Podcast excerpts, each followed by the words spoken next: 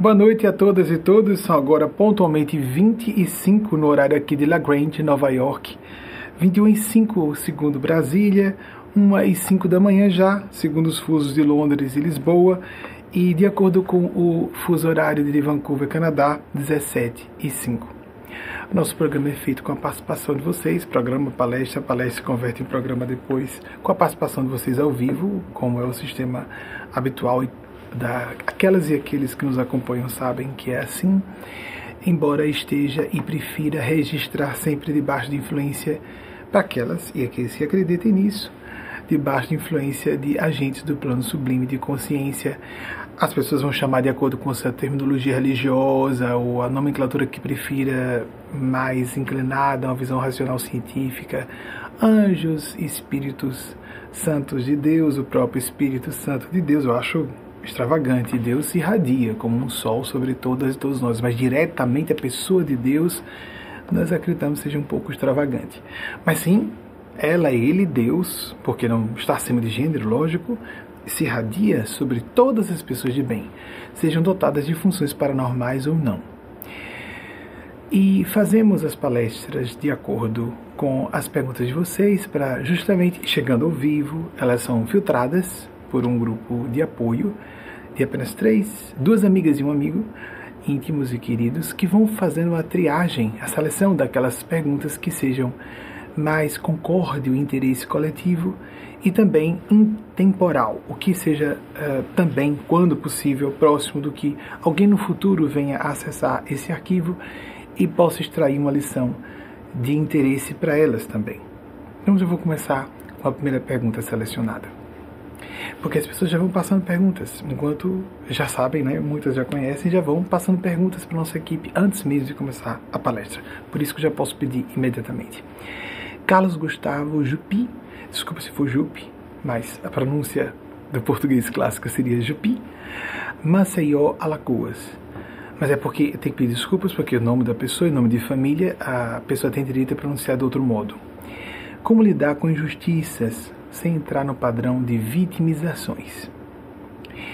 Eu achei interessante, Carlos, você chamar atenção para o padrão de complexo de vítima. O complexo de vítima é um padrão psicológico de regressão à infância.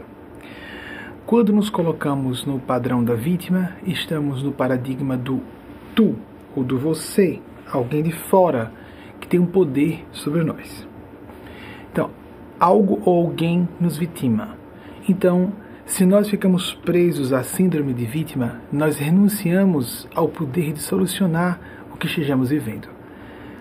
É muito importante que nos reconheçamos que fomos vitimados ou vitimadas. Isso qualquer pessoa sofre e várias vezes vida fora injustiças acontecem com todas as pessoas, umas mais, outras menos. Circunstâncias, fatores kármicos, a própria personalidade e caráter do indivíduo que atrai em determinados contextos. A pessoa nem percebe que cria um cenário para ser vitimada. A vitimologia, um dos campos da criminologia, embora bastante uh, já era, quando estudei isso na faculdade de Direito, já estava em decadência a teoria de que a vítima era culpada pelo cenário que ela criava para ser vitimada, mas é de significativa importância que nós primeiro reconheçamos que é injustiça e que nós também podemos perpetrar injustiças. É impossível que nós, como seres humanos, estejamos a todo momento enxergando as coisas como elas realmente são. A nossa percepção da realidade necessariamente é filtrada pelo nosso histórico de vida nessa mesma encarnação. Para quem acredita na tese palingenética como nós, e que temos sucessivas existências físicas, nós vamos criando um acúmulo de tendências e que se manifestam, inclusive desde o berço, pelo, pelo, pelo código genético que atraímos para nós, para algumas pessoas uma planificação mesmo de através de que pais biológicos a pessoa chegará ao plano físico, se são mais ou menos integrantes da família espiritual daquela pessoa. E quanto mais envelhecido um espírito, e quanto mais importante seja a envergadura da tarefa que essa pessoa vai cumprir em nome da divina providência, quer se desvie ou não, a, o planejamento é bastante detalhado, é mais detalhado e começa com mais antecedência. recuando a avós, por exemplo, etc. Veja essa questão da tendência de, da distorção das nossas percepções. Arthur Conan Doyle, muito conhecido, e, mas vocês vão conhecer, vão, vão se lembrar mais de uma personagem que ele criou. Arthur Conan Doyle falou sobre esse assunto. Ele viveu entre 1859 e 1930 escritor e médico, poucas pessoas sabem que ele é médico, foi médico naquela encarnação, não sei se agora não tem informação, isso não importa. Se for importante, a espiritualidade informa. Se ele continua médico na espiritualidade. Enquanto encarnado, tinha o título de médico. Ele foi o criador, escocês, criador do Reino Unido, nasceu no Reino Unido, criador da personagem famigeradíssima internacionalmente Sherlock Holmes Vejam o que Arthur, Sir Arthur Conan Doyle disse em certa ocasião. Chegar a conclusões, criar teorias, na verdade ele falou sobre teorias. Criar teorias sem evidências suficientes é um gravíssimo erro que leva a vieses viciosos no julgamento. Julgamento no sentido de avaliação, a capacidade de escrutínio de uma pessoa a respeito de um assunto. De quanto nós percebemos com mais fidelidade a realidade mais próxima do que ela é, porque nunca enxergamos com objetividade absoluta, não existe isso. Nós somos, por nossa própria subjetividade, as limitações cognitivas nossas, nós necessariamente projetamos toda percepção, é necessariamente projetiva, fala o espírito Eugênia Spásia, bastante lastreada no que é psicologia de profundidade em todas as suas correntes, a partir de Carl Gustav Jung, nos diz nós necessariamente temos matrizes conceituais que filtram o que nós enxergamos. Nós não temos uma visão, essa isso é uma ilusão, de que nós estamos enxergando as coisas como elas realmente são. Nós temos muitos preconceitos, porque a própria forma preconcebida de pensar é uma maneira de o cérebro e a psique, de um modo geral, utilizando o aparelho cerebral, é, utiliza a psique, a mente e o espírito por detrás da mente e do, do cérebro utiliza para facilitar os processos, como por exemplo, você que está me ouvindo em português sabe que automaticamente vai acompanhando o que eu vou falando sem ficar pensando no significado de cada palavra. Esses sistemas automáticos de pensar, sentir e agir, desde um exemplo como esse simples, como alguém conduzindo um veículo, a pessoa que está habilitada e está acostumada a conduzir seu veículo automotor, qualquer que seja, inclusive sobre duas rodas, perigoso é, nós não pensamos. Não sei se vocês se recordam da infância, quando nós olhávamos alguém conduzindo um veículo, como pode a pessoa acertar, acertar aquele pedal e aquele outro e a marcha, quando usávamos sempre o câmbio não automático, o câmbio mecânico, etc, etc. Tudo ao mesmo tempo, enquanto a pessoa observa três retrovisores, simultaneamente há pessoas que se esquecem que há três retrovisores, porque ainda assim há pontos cegos temos que estar muito atentos e atentas a isso. Essa metáfora é importante. Nós temos pontos cegos, ainda que fiquemos relaxados, ainda que fiquemos vigilantes, perdão. E nós nos relaxamos, nos permitimos relaxar. Porque, ah, já conheço isso, isso é um assunto muito sabido por mim, isso eu tiro de letra, ou como se fala no Rio, com os pés nas costas, e, ah, eu faço isso, não preciso me esforçar, não preciso ficar vigilante. Então, vou usar uma palavra diferente, me fiscalizar, me policiar, ter autocrítica, bom senso. Que uma pessoa proximamente chamava de desconfiômetro. Ter um senso de desconfiança. Eu gosto de outra expressão criada por um bom amigo espiritual. Ridiculômetro, senso de ridículo. Há pessoas que perdem o senso do ridículo. E curiosamente e ironicamente, por causa da soberba. O mau orgulho. A gente não tem em português uma palavra própria para o um bom orgulho, que é a altivez, não é? A pessoa respeitar-se, respeitar a própria dignidade, por isso poder respeitar a dignidade de outras pessoas. Se nós não respeitamos os próprios brios, não poderemos respeitar outras pessoas. É simples assim. Isso tem uma base, um lastro evangélico, digo cristão no pensamento do nosso Senhor Jesus extraordinário. Amar o próximo como a si mesmo, isso está em todas as religiões e filosofias do Oriente e do Ocidente, do passado e do presente. Se eu não amo a mim mesmo, a mim mesma, como eu vou amar outra pessoa? E como degenerar isso para eu sou vítima, eu sou pobrezinho, coitadinha? Não existem coitadinhos e pobrezinhos. Nós podemos sim estar em algum momento debaixo do talante de uma atitude opressiva e não nos submeter, lutar por buscar reivindicar direitos, mas sem nos colocarmos na atitude também correlata, anteposta do desejo de vingança, de revide, de fazer a pessoa que nos foi o algoz pagar pelo que fez. Esse tipo de padrão, mas ninguém está vendo, ninguém sabe. Esse tipo de padrão faz com que nós atraiamos situações que vão problematizar exponencialmente, como uma espécie de bola de neve, os nossos problemas, as linhas de eventos que criamos para as nossas existências. Por um fenômeno automático, um princípio automático da lei de retorno, de causa e efeito, do karma, da justiça, justiça divina. Não precisa haver um olho que tudo vê, embora exista esse olho que tudo vê, entre aspas, olho que tudo vê. Há gênios celestes e comunidades superiores que nos observam.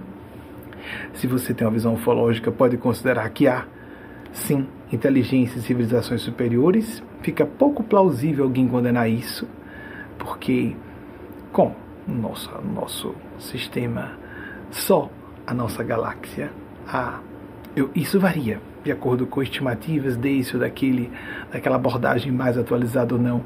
150, 200 bilhões de estrelas, de estrelas como o Sol.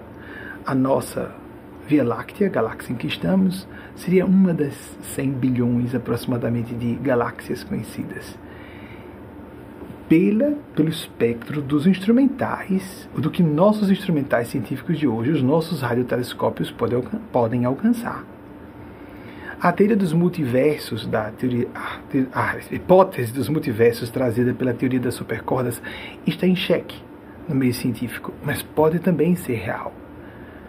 Imaginemos que existam ainda infinitos universos. Supor que nós sejamos a única civilização, o único rincãozinho, um grãozinho de poeira mesmo nessa vastidão incomensurável. Não é exagero chamar de grãozinho de areia o nosso planeta seja o único habitado por seres que nós consideramos inteligentes, nos consideramos inteligentes, né? O espírito Roberto Daniel disse que é uma teoria em voga nos meios acadêmicos da Terra de que o ser humano seria um animal racional. Seria. É porque, é certo que somos animais, mas racionais. Ah. Então, nós temos que. Um autor americano dele, Carnegie, que, é o Carnegie, acho que a pronúncia é essa, falou algo sobre isso. Quando você for lidar com alguém, não pense que está lidando com uma pessoa racional, um ser lógico racional mas sim como um ser emocional. Principalmente se a pessoa diz para si própria e consegue se enganar, eu sou uma pessoa completamente racional. Está cheia de racionalizações e pode até não ter acesso às motivações emocionais ou de sentimentos que a estão tracionando. Nós somos muito motivados por aquilo que nós não temos acesso conscientemente, pelo menos não a todo tempo. Mas ninguém tem acesso completo ao inconsciente, é impossível. Por isso se chama inconsciente. Mas isso é revelado no comportamento da pessoa. E nós temos que, para enxergar melhor as injustiças externas, os preconceitos que sofremos, enxergar onde estamos também incorrendo em injustiças, para que nós possamos nos defender de forma mais lúcida, encontrar meios plausíveis, realistas, de defesa e de foco no acerto, foco na justiça, foco no bem que tem que ser necessariamente o bem comum. Ou seja, o trabalho de autoconhecimento sempre, não é? Isso é universal.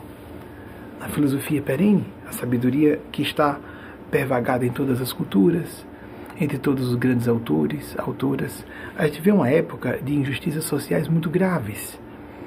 Fala-se muito, às vezes usa-se esse padrão de vitimização, vitimismo, de maneira falaciosa no Brasil ultimamente, nos últimos anos. A gente deve estar bastante atento, atenta. Nós devemos estar precatados, prevenidas para o uso indevido com razões subreptícias, obscuras. Prestemos atenção na agenda da pessoa, a agenda oculta, as intenções que estão no subtexto do que ela está falando. Conhecer a pessoa melhor. Então, sobre essa questão de governos, injustiças, injustiças sociais, o tema está em alta, no momento lógico no Brasil, não é? é? Eles pedem que eu cite, mais uma vez, porque não citar um dos maiores gênios do milênio passado, Wolfgang von Goethe, 1749-1832. Um polímata alemão que realmente considero, acredito que não fique, consideramos, eu e quem está me inspirando, consideramos um dos maiores gênios que aportaram ao plano físico da Terra no milênio passado. Ele, além de ser um polímata, foi, foi um estadista. E em certa ocasião ele disse: Você me pergunta, alguém me pergunta, qual seria o melhor governo? E o melhor governo seria aquele que nos facilitasse, propiciasse, nos ensinasse o autogoverno, nos ajudasse a governar a nós próprios, a nós mesmas. Isso cabe para a pedagogia. Um bom professor, professora, um orientador e, orientadora vai ajudar o seu aluno, aluna, o seu orientando, a sua orientanda a gerenciar a sua própria existência. O mesmo acontece com chefes ou chefas, políticos e políticas. Independência, gerar independência. Recentemente, o espírito de Neospase, para falar sobre a função dela, ela resolveu voltar ao assunto e pediu que eu falasse com o nosso grupo, que tem acesso, o grupo mais fechado de acesso às palestras, as três palestras que não são trazidas ao grande público sobre a função dela, alguma coisa mais ou menos assim. Minha função de ser colega, assim mesmo que ela colocou, com inicial maiúscula, minúscula, trabalho com inicial maiúscula, o trabalho que eu executo com ela em nome desses seres. Então, colega de trabalho, na função de conduzir você e quem nos ouça à vontade de Deus, de acordo com que entre em consonância ou ressonância, que entra em eco, com o eixo de consciência de cada pessoa. E uma função de condução dialogada. Quem quiser receber ordens, orientações, eu me recordo quando um jovem que estava iniciando a faculdade de medicina adentrou nosso grupo e continua até aqui, hoje até, até hoje continua conosco. E logo que entrou, participou de uma atividade em grupo e uma das dirigentes veio falar é, coisa de adolescente. Veja que interessante, num certo momento surgiu uma, um contexto em que ele podia dizer: e não obedece a mentor espiritual, não é? Não, nós não devemos obedecer, na verdade, a ninguém. É claro que nós devemos nos submeter à lei, mas é porque a lei pede um mínimo.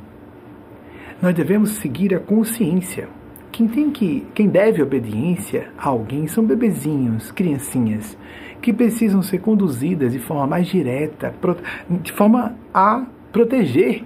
Então, tem que haver uma ingerência provisória no espaço do livre-arbítrio daquele ser humano que está ainda com o corpo mal formado, precisa de proteção e vigilância acentuadas de tutores, professores e professoras, o pai, a mãe, o que seja. Mas à medida que vamos nos é, alforriando da condição de limitação biológica do corpo físico e que amadurecemos psicologicamente de maneira paralela, relativamente paralela ao que o corpo físico ostenta em faixa etária, é, cronologicamente o tempo vai passando, mas algumas pessoas psicologicamente não acompanham o envelhecimento do corpo.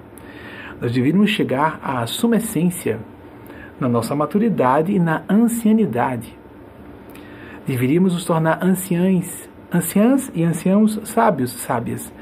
E às vezes só ficamos envelhecidos, envelhecidas. Ainda mais aborrecidos e aborrecidas por conta da decadência biológica. Não que seja bom, existem limitações, mas para que nós sejamos remetidos, reportadas a nossa condição provisória no plano físico e passemos a focar outros valores e interesses que não sejam aqueles tão imediatamente voltados a um aparelho de manifestação física, animal. Nós somos mais do que isso. Nós somos espírito, caráter, consciência, valores, ideias, até para pessoas que não creem em espiritualidade, isso é um fato. Nossos valores, o amor que temos por nossos entes queridos, por um ideal, temos que sair um pouco desse ramerrão das, dos condicionamentos sociais e biológicos instintuais. Nós temos que ser mais do que isso. E o amadurecimento do corpo propicia que as pessoas comecem a modificar um pouco seus valores. Há menos império dos instintos e a pessoa deve observar de um ângulo de observação diferente desculpem repetir a palavra observação com cognatas, né? Observar de ângulo de observação diferente. Notar perspectivas novas. Aprofundar o nosso olhar. Verificar o que é perene, o que, é, o que não é condicionado pelas circunstâncias. O que é o reino de Deus, como disse Jesus, porque ele falou só uma coisa importante: o demais se nos acrescentará se primeiro considerarmos essa coisa mais importante.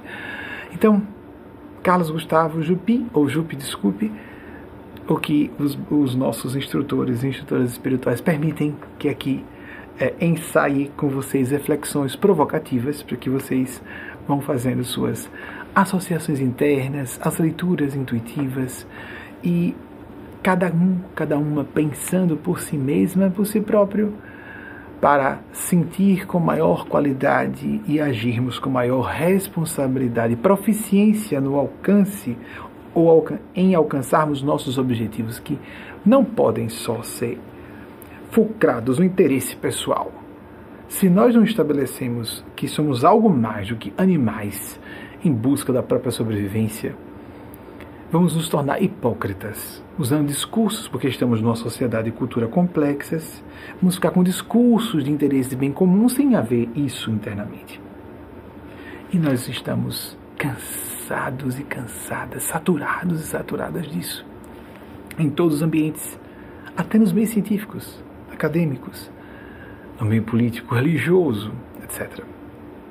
Vamos passar para a nossa próxima pergunta. Angela Pagotto, de São Carlos, São Paulo. Angela Pagotto, acho que já a conheço. Ela já esteve em eventos nossos em Aracaju, quando residíamos lá até fevereiro de 2020. Foi quando nos transferimos para os Estados Unidos em caráter definitivo, vínhamos ensaiando isso. E em 2021 nos transferimos para Nova York. Como lidar dentro e fora de nós com esta era de mudança? Desculpe, Angela, se você não for quem eu estou pensando, mas eu acho que conheço você e você esteve é, em algumas ocasiões em Aracaju. Como lidar, dentro e fora de nós, com esta era de mudanças significativas para a humanidade? Realmente, é, eu falei já algumas vezes recentemente do clássico de Alvin Toffler, Choque do Futuro, publicado no ano do meu nascimento, 1970, em que ele falava, o título é, revela exatamente o é, tema central do já os livros dele já surgiam como clássicos, que nós viveríamos uma espécie de estado de crise de consciência ou de conflito permanente com as mudanças tão céleres que nós teríamos dificuldade de nos aclimatar a essas modificações dos costumes, etc, etc. Tanto que quando se assistem a filmes de ficção científica, é muito raro nós observarmos uma preocupação com o ajuste no campo dos costumes. Aqui ou ali nós vemos alguns ensaios disso, como por exemplo num filme lançado, acredito que no início do século, O Homem Bicentenário, que é, num, numa época futura, relativamente remota, mais ou menos há 200 anos à frente, aparece uma senhora, primeiro, uma mulher na terceira idade, negra, de cabelo completamente curto, como dar a entender que poderia ser lésbica. Poderia ser. Então imaginemos, essa mulher era chefa de um conselho de um governo mundial. Pá, acertaram. Então não era só o avanço tecnológico. A sua esposa, daquele do homem bicentenário, sem entrar em detalhes, estava fazendo já cirurgias genéticas para avançar, prolongar sua longevidade quanto possível e ao final do filme aparece essa figura de uma mulher na terceira idade, negra, de cabelos curtos, completamente bem, raspa, bem baixinho, para dar ideia de androginia. Então nós poderíamos pensar que seria uma mulher lésbica, um homem trans. Isso sim é um acerto.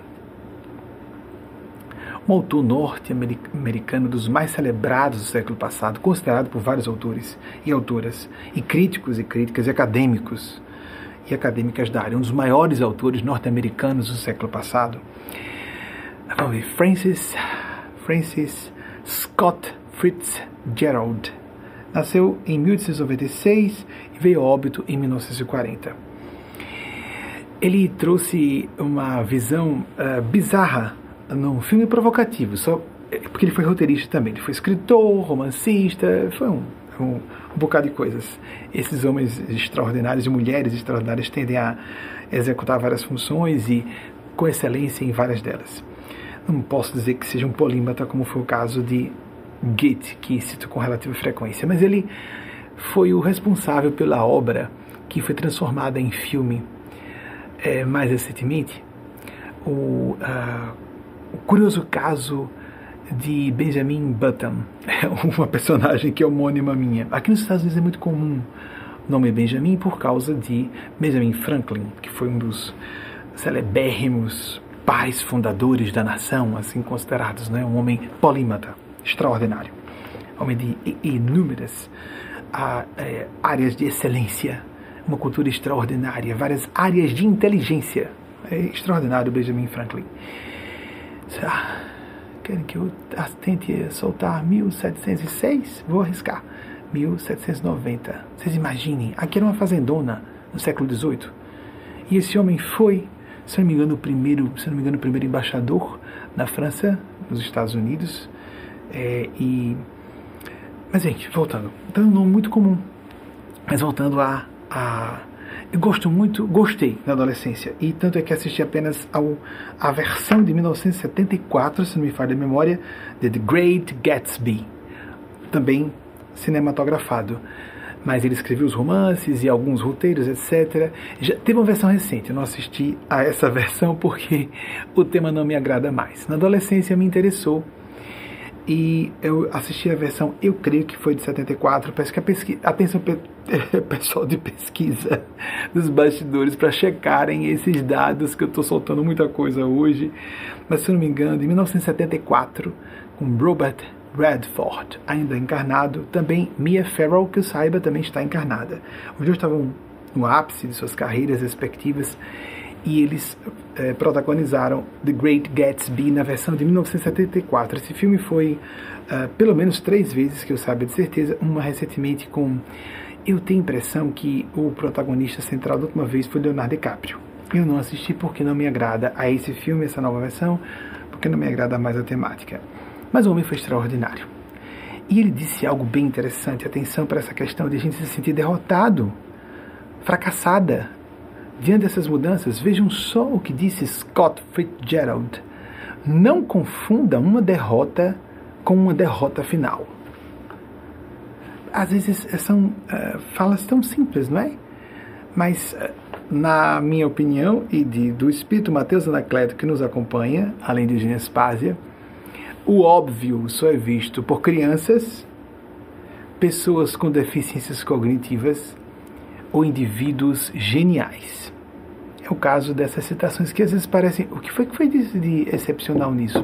Pois é.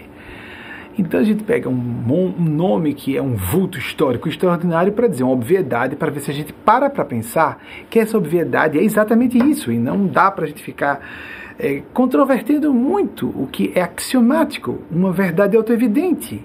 Sermos mais sensatos, simplificar as coisas. Nós gostamos de complicar para dizer que há motivos para o nosso fracasso, nossa tristeza, nossa angústia.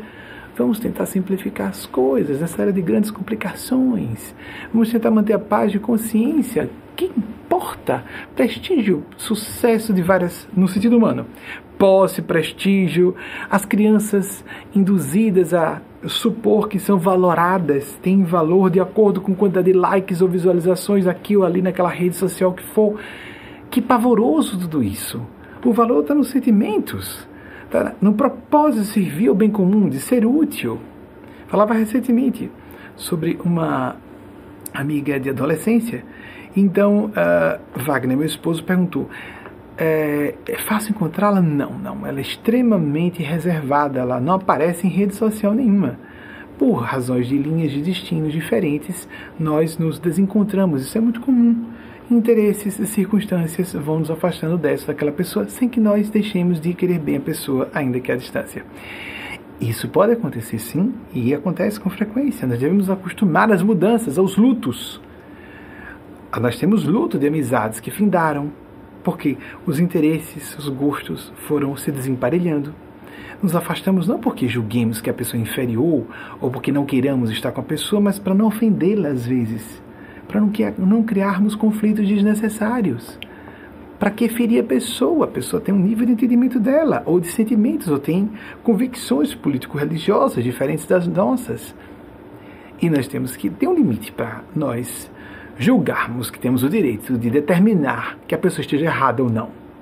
A relação entre adultos e adultas tem um compromisso moral sério que exige que nós participemos da vida da pessoa, uh, merece que merece parâmetros de prudência e de pudor, de não invadirmos o espaço alheio, não é?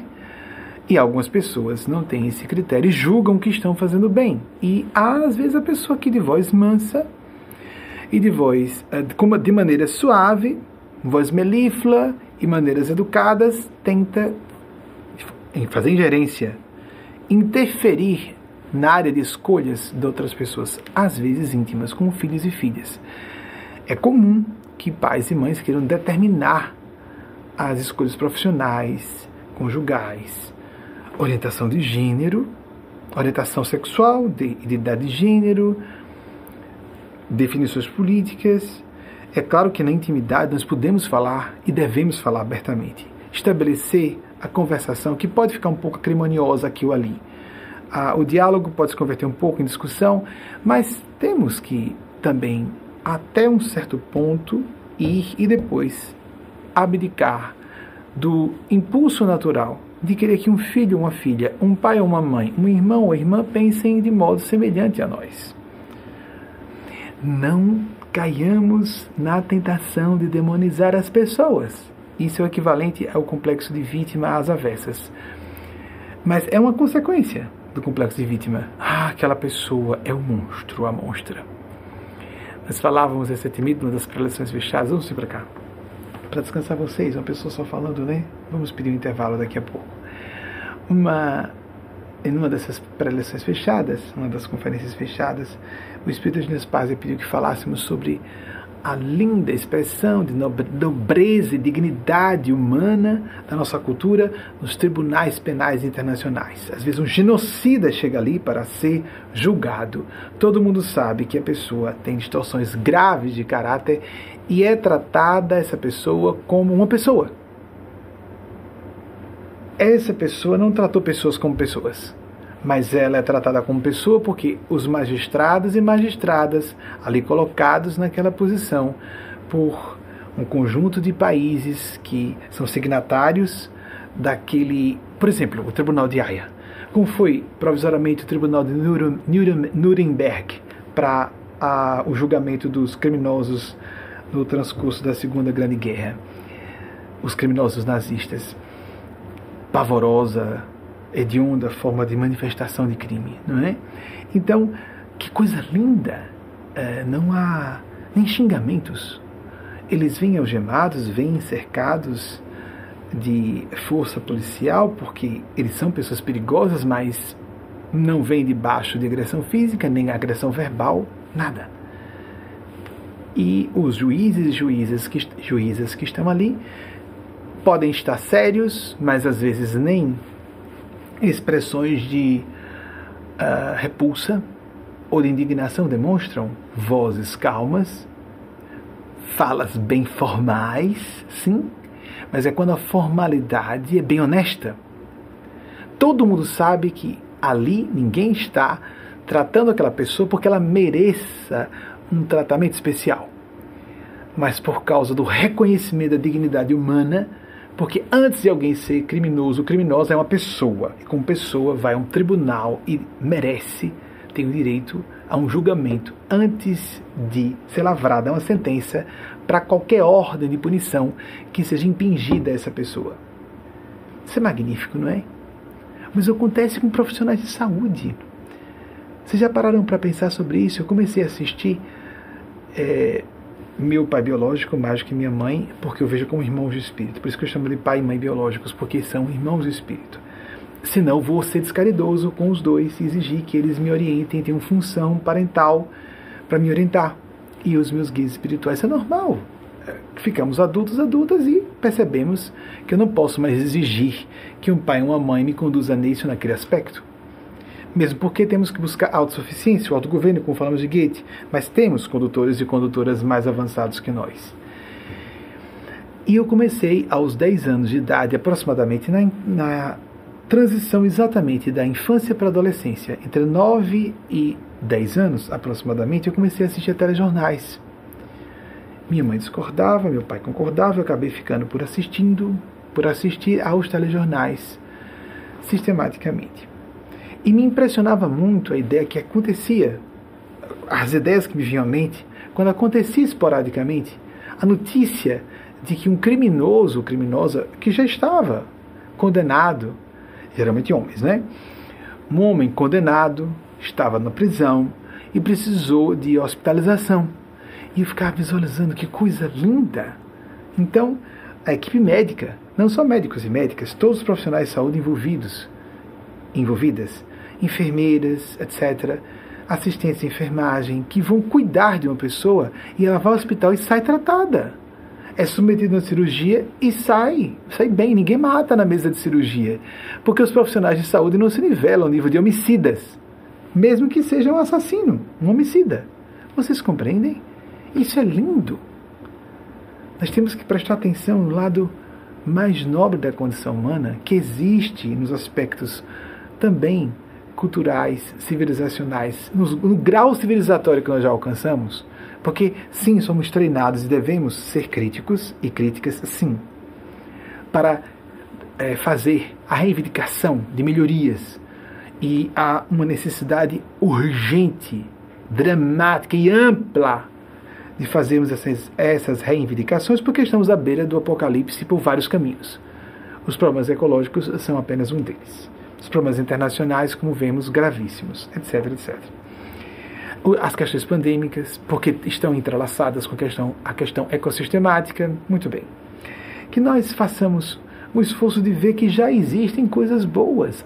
Existe um lado bom em todas as pessoas, que nós podemos investir nesse lado bom. Se focarmos o lado bom da pessoa, podemos obter o melhor dela, mas sem descurar de enxergar o lado sombrio da pessoa e o nosso próprio lado obscuro. Para que nós não sejamos injustos ou injustas com aquela pessoa, nem injustos ou injustas com nós mesmos, nós próprias. Nós tendemos a criar uma, uma autocomplacência, justificativas para os nossos erros, os nossos vícios, nos perdoarmos demais e somos nós os que mais nos prejudicamos as que mais nos prejudicamos.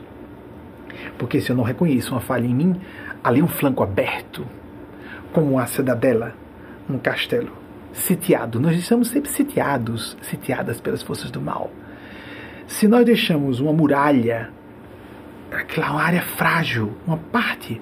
Eugênia Spazia criou um quadro lindíssimo há poucos anos de uma cidadela sitiada. Ela falou magnificamente uh, de forma magnificamente poética tudo isso, uma cidadela sitiada. A cidadela poderia ser, era porque os castelos surgiram, as cidades surgiram a partir de castelos. Mas vamos considerar como um castelo. Aquelas imagens que aparecem muito em filmes, em seriados de TV, etc., ou canais de, streaming, etc. Uma muralha em tudo às escuras, debaixo da bruxuleante luz de Archotes. Ela apresenta esse quadro de forma extraordinária, enquanto ela falava de maneira bastante lírica e para criar mais impacto. E uma, um paredão, os espíritos pedem que eu descreva para vocês, uma parte da muralha estava derribada ou derrubada. Então nós temos que colocar, dizia o Espírito de Nespaz, em nome de seus amigos e amigas do domínio sublime de consciência, vigilância contínua, no meio da noite principalmente. Se nós dizemos, não, eu não tenho essa parte da minha muralha caída, Pior para mim, se eu não reconheço que eu tenho um ponto fraco aqui. Eu serei atacado, haverá, ou atacada, haverá infiltração de forças contrárias a mim, justamente pelo meu ponto fraco, porque eu não reconheço. Ah, essa pessoa acusou, às vezes com a intenção de nos ferir. Ah, essa pessoa me acusou de ter essa falha. Eu tenho ou não tenho? Essa é a questão. A pessoa tem razão ou não? não é brigar para ter razão a todo custo, é buscar a razão a todo custo, onde estiver, com quem estiver. Mas o que essa pessoa falou? Mas a intenção dela, quem é ela para dizer isso de mim? Não interessa quem a pessoa seja. Não interessa a intenção da pessoa. Que a pessoa seja inculta ou imoral, não interessa. O que foi dito é justo, existe, é real, Porque a divina providência muitas vezes utiliza nossos inimigos ou inimigas, utiliza pessoas que não gostem de nós ou queiram nos ferir, também. Ou até pessoas que gostem de nós e ao mesmo tempo queiram nos ferir. Há situações complexíssimas assim. Para que nós sejamos alertados, alertadas sobre algo que os amigos, amigas ou pessoas que nos amem muito ou não enxergam, porque é muito comum que nós ponhamos pontos cegos nas pessoas, que no, na análise de pessoas que nós amamos, ou que nós não tenhamos coragem de falar. Voltando a pais e mães, às vezes não vai dizer uma certa verdade para um filho ou uma filha, porque e se esse filho essa filha fica tão aborrecido, aborrecida comigo, já adulto adulta, que não queira me visitar, não queira me ver? Por exemplo, isso é difícil para um pai ou uma mãe, não é verdade? Mas não para um inimigo, não para uma pessoa que seja uma, uma rival assumida, não para uma pessoa perversa que gosta de alfinetar e procura um defeito da pessoa para alfinetar. Mas e se ela tem razão? Vamos nos beneficiar, tirar o proveito bom de todas as circunstâncias. O que interessa é isso. A pessoa, se tem intenções ruins, é um problema dela, com a lei do karma, a lei de justiça dela, que vai, que vai é, estabelecer efeitos, resultados, consequências na vida dela. Não importa, isso não é nossa área de interesse. Nós nos confundimos, por isso nós somos tão emocionais. Esse nosso lado tão emocional nos prejudica bastante. Então esqueçamos isso. Ah, eu fui ofendido. Bem, ah, se eu fui ofendido ou ofendida por alguém, talvez vamos avaliar como estava essa pessoa. Quais foram a qual é o estado de espírito dela? Quais foram as motivações dela? Ela está consciente do que falou. Pode ser uma revelação muito boa. Essa pessoa não é minha amiga, pensava que fosse. Ou então, ela teve a audácia de quebrar as convenções sociais para me ajudar. Venha cá, quer dizer uma coisa a você que ninguém vai ter disposição para falar. A não ser os guias espirituais, depois de você estar morta ou morto, ou então seus inimigos espirituais, se forem muito inteligentes, porque os inimigos espirituais, se forem inteligentes para atacar num ponto que a pessoa não aceite, porque os muito inteligentes que querem fazer mal não falam de um defeito real, e sim de um outro que a pessoa supõe que tenha e na verdade é uma qualidade. Como por exemplo, não seja tão franco assim, você está sendo arrogante. Hum, é para ser amável sempre? Na minha função, por exemplo, de orientador espiritual, as pessoas imaginam que eu devo ser tão político como um político. Função política é uma coisa, função de orientação espiritual é o contrário. Nós temos que ter disposição, temos que ser, quanto possível, corteses. É obrigação social de todas as pessoas. Sermos corteses temos seguirmos princípios mínimos de urbanidade, de civilidade no trato com uns e outras, é, entre uns e outros, umas e outras, as nossas relações interpessoais, em qualquer grau de intimidade. Mas assim como pais e mães são orientadores espirituais, orientadoras espirituais, quer percebam ou não, os verdadeiros, os mais com mais amplo alcance de educação sobre alguém, orientadores e orientadoras são pais e mães, recebem uma uma delegação, um desígnio de responsabilidade extraordinário. A criança, o ser, chega como um bebê. Professores e professoras às vezes vão só apresentar, transmitir instrução formal. Formal, apenas isso. Mas educação ampla, ainda estamos com, contando com pais, mães, às vezes terapeutas, alguns orientadores espirituais. Nós temos que estar dispostos, eu vi isso inúmeras, inúmeras vezes. Você vai perder adeptos. Eu não estou atrás de adeptos ou adeptas. Tem caminhos tão mais fáceis de ficar popular. Não que eu me agrade de uma pessoa ouvir uma orientação minha, muito pelo contrário, estou alertando, tem uma coisa séria ali acontecendo na vida da pessoa. E ouvi muitas pessoas me dizerem: pode falar à vontade, qualquer coisa sobre mim que eu estou preparado e preparada. E quando eu fui falar, a pessoa não aceitou há tantas, tantas questões complexas. Por exemplo, eu já falei recentemente que pessoas que estão em posição de status costumam ser as mais interesseiras, porque são mais tentadas. Caem na tentação porque são mais tentadas.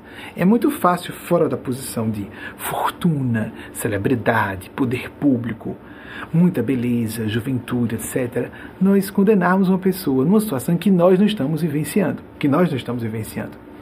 Então, uma vez, só para trazer uma situação bem complexa.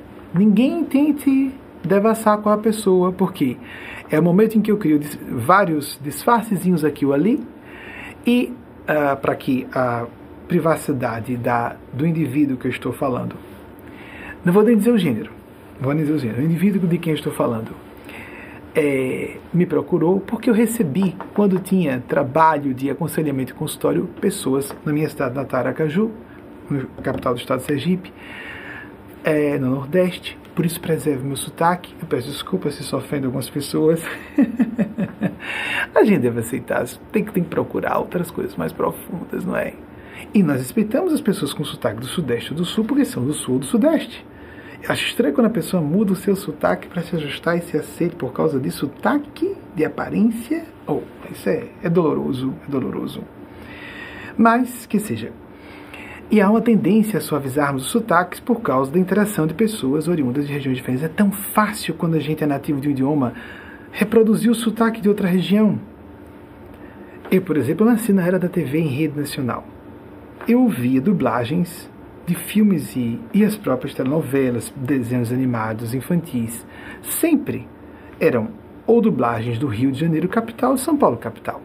A coisa mais fácil do mundo para uma pessoa do Nordeste ou do norte, reproduzir um sotaque do sul, para pessoas com um pouco de habilidade linguística, reproduzir o sotaque do sul ou do sudeste. O que é difícil é pessoas do sudeste, por exemplo, reproduzir o nosso sotaque, porque não estão ouvindo tanto quanto nós ouvimos desde a infância. A coisa mais fácil do mundo. Então, vejam o preconceito, não é? Vou falar já o caso da pessoa que me procurou. É tão fácil dizer, eu fiz experimentos assim, teve duas situações bem fortes. Eu cheguei numa situação em aeroportos, não querendo dizer onde foi, e uh, estava vestido como estou. Por ser homem branco, de terno, calvo, passou imagem assim, meio senhorial, não é? Então eu resolvi fazer, só fiz isso duas vezes, um experimento social. Deixa eu reproduzir o sotaque aqui do Rio. Às vezes a pessoa fica um pouco confusa, tão, tão um pouco exagerado aqui ou ali, ou não. Não, não, não fica tanto. Nas novelas, nós que somos nordestinos e nordestinas, quando ouvimos o sotaque do Nordeste reproduzido nas novelas é um desastre. Aquilo não é sotaque de lugar nenhum. A gente sabe disso. Mas é normal. Todo sotaque imitado costuma ser caricatural. E há vários sotaques no Nordeste, só no Nordeste. Mas é fácil reproduzir o sotaque do Rio capital. Por quê? Por causa das dublagens, das produções de televisão na minha infância eram mais comuns virem do Rio. É o mais fácil nós reproduzirmos. São Paulo, capital.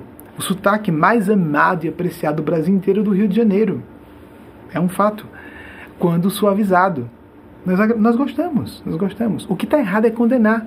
Então, eu chegava e deixa eu reproduzir aqui suavemente que não sou do Nordeste. Por um momento, só um pouquinho. E aí era interessante observar, nas duas vezes eu fiz isso. Nossa, que estranho, que esforço grande, mas eu preciso ter essa experiência. Deixa eu me levantar. Vou ser atendido. E num certo momento, a outra pessoa do outro lado, que estava me atendendo, quando ela voltava, eu estava com meu sotaque original e a pessoa mudava completamente o comportamento. Uau! Por qual razão? Garanto a vocês que as poucas pessoas, porque eu fiz em duas ocasiões, as poucas pessoas com quem interagi, provavelmente não se atinaram que era inconsciente a mudança do comportamento. Como, por exemplo, nós podemos dizer, eu estou falando a vocês com toda franqueza, se eu estivesse aqui com pele escura, quantas pessoas estariam me ouvindo com o mesmo respeito que estão me ouvindo agora? Alguém pode dizer, com certeza, principalmente uma negra mestiça, com certeza que eu daria o mesmo valor. Será? Se eu estivesse em corpo de mulher. Há isso, existe isso inclusive entre mulheres. Pelo simples fato de uma pessoa chegar num ambiente, por ela ter pele escura ou mestiça, ou por ela ser apenas, apenas mulher, é muito, deveria dignificar, não é? Na minha opinião, dignifica. Para muitas e muitos de nós também. Mas a pessoa, não, não, não é preconceito, não, é porque eu achei muito arrogante. Ela é uma pessoa muito presunçosa, prepotente, já sei que ela quer ditar normas. E é comum que se nós virmos a mesma, o mesmo comportamento no gênero oposto, que autoconfiante, nossa, um líder nato, não é? Então, o que a gente diria prepotência, arrogância, atitude invasiva numa mulher, começamos a dizer num homem, ah, quase me apaixonei. Há pessoas, por exemplo, gays óbvios, eu poderia ocultar. Eu não sou um gay óbvio para muitas pessoas. O, os homossexuais costumamos ter um gaydar, como se fala em inglês, né? E percebemos facilmente. Mas muitas pessoas lutaram para me defender dizendo que eu não era gay. E como é comum, homossexuais são 10% da população. Amigos, amigas, há dois grandes grupos de homossexuais conhecidos nos meios que estudam o assunto. Os homossexuais assumidos, assumidas, e os homofóbicos, as homofóbicas, normalmente são homossexuais que não se assumem, são apenas homossexuais desonestos ou desonestas. É grave, não é? Se é 10% da população, nos, nas expectativas, nas estimativas científicas mais conservadoras, 10 a 5%, onde está esse pessoal todo? Não é obrigado a pessoa a trabalhar na militância gay. Mas por que, que eu deveria, na condição de orientador espiritual, eu devo mais ainda fazer isso? Desde 2008, ninguém. Só quem nasceu no Nordeste. Só quem viveu a infância que eu vivi no Nordeste e da minha faixa de idade sabe o que é se assumir homossexual em 2008, como eu me assumi em agosto, 24 de agosto de 2008. Pouco depois também nos desligamos de todas as religiões formalmente organizadas. Nunca uma pessoa, mesmo na minha infância ou adolescência, me ouviu dizer eu sou heterossexual. Nunca. E todas as pessoas íntimas minhas, na minha infância, desde uh, os meus 15 anos, quando eu disse a minha a primeira pessoa que me ouviu dizer eu sou gay foi minha irmã biológica, que é irmã do espírito, mais próxima de mim. Eu tinha 15 e ela tinha 12. Depois defini que as outras irmãs, ao fazerem 15 anos, ouviriam isso. Nos anos 80, todas as pessoas que eram íntimas minhas ouviam de mim que não era óbvio, parecia educado apenas. Não, que é isso? isso é... Ele é uma pessoa decente, não pode ser gay. Amigos, amigas, avaliarmos pessoas por orientação sexual é tão deprimente, medíocre, mesquinho. E nós podemos estar induzindo uma pessoa ao suicídio do nosso lado e pode ser o filho ou a filha. É uma questão de salvar vidas. Eu dizer em público, eu estou casado com o mesmo cara. Entramos em várias crises, lógico. Casamento gay, então, pouco apoio. Eu estou casado com o mesmo homem desde 2009. Eu não estou fazendo propaganda. Não, de mim para correr uma fila. Vamos parar por aqui sobre isso. Para correr uma filha, estou casado com o mesmo cara desde 2009. Casamos um religioso social, porque não existia casamento civil em 2009 no Brasil. Em 2013, na mesma data, formalizamos. Por que eu falo isso aqui? Porque há jovens cometendo suicídio por causa disso. Porque isso cai cai, por exemplo, numa casa de uma pessoa que diz que absurdo, esse cara é gay. Aí então alguém ouve, é, ah, que horrível, não é? Deixa eu ouvir, escondidinho, escondidinho aqui. E essa pessoa para ou diminui suas tentações suicidas, por exemplo. Só para falar de um mal mais grave, uma pessoa ter tentações suicidas, mas há vários males que podem acontecer estimular a própria hipocrisia, ficar homofóbico, homofóbica para ninguém, ninguém suspeitar. E é, pois isso deve gerar suspeita. Se uma pessoa completamente hétero, o que, que afeta ela ser alguém gay ou não? Ou alguém ser trans? Se eu sou cisgênero, por exemplo, qual o problema de uma pessoa ser trans? Ela quer assumir, ou ele, um nome social diferente, ou uma, uma identidade de gênero que é a própria pessoa que define, a ciência que está estudando o assunto não é assunto de opinião de grupos religiosos ou políticos. Atenção, Jesus estava com os pares sociais. Fundamentalismo religioso não tem nada a ver com espiritualidade, é um verso da autêntica espiritualidade, da, autêntico, da, da autêntica devoção à divindade. Todo comportamento extremista é unilateral, perigoso. Estamos no 11 de setembro. 21 anos daquele momento histórico que virou a história da humanidade mesmo, foi histórico no sentido mais pleno da expressão. Extremismo religioso, como extremismo político, extremismo em qualquer área, é sempre perigoso. A pessoa que realmente segue Jesus, leiamos os evangelhos. Como Gutenberg, que ao transmitir adiante a sua publicar, não é, a, a versão em alemão da, da Bíblia, fixou as bases do alemão formal, o alemão de Berlim. Pois bem, basicamente, né, que o alemão que é ensinado normalmente é o alemão de Berlim. Há vários dialetos. Na Europa tem demais isso, as diferenças idiomáticas, só por se afastar um pouquinho das principais capitais que usam tal ou qual idioma. A proposta de Lutero, uma das principais e que é válida até hoje, leia Jesus diretamente, veja o que, é que ele fazia. Onde foi que Jesus condenou homossexuais? Jesus estava ao lado de párias sociais, de adúlteras, de profissionais do sexo. Ele queria pessoas que se soubessem enfermas e pecadoras. Ele disse que veio para essas pessoas, não para as pessoas que se acham santas e puras. Essas são perigosas, são hipócritas. São os fariseus, as farisaicas. Jesus não estava condenando judeus e judias. Nós estávamos lá. Jesus era judeu, nasceu no meio judaico em Israel. Aquilo ali é uma representação do ser humano. Tudo que Jesus fala é uma representação do ser humano. Por isso que o antissemitismo é condenável. Jesus não estava condenando o povo de Israel, ele estava condenando os aspectos podres da condição humana. Então, Anna Arendt, quando propôs, uma judia, que o holocausto judeu foi uma, um ataque à humanidade, dignificou a classe judaica.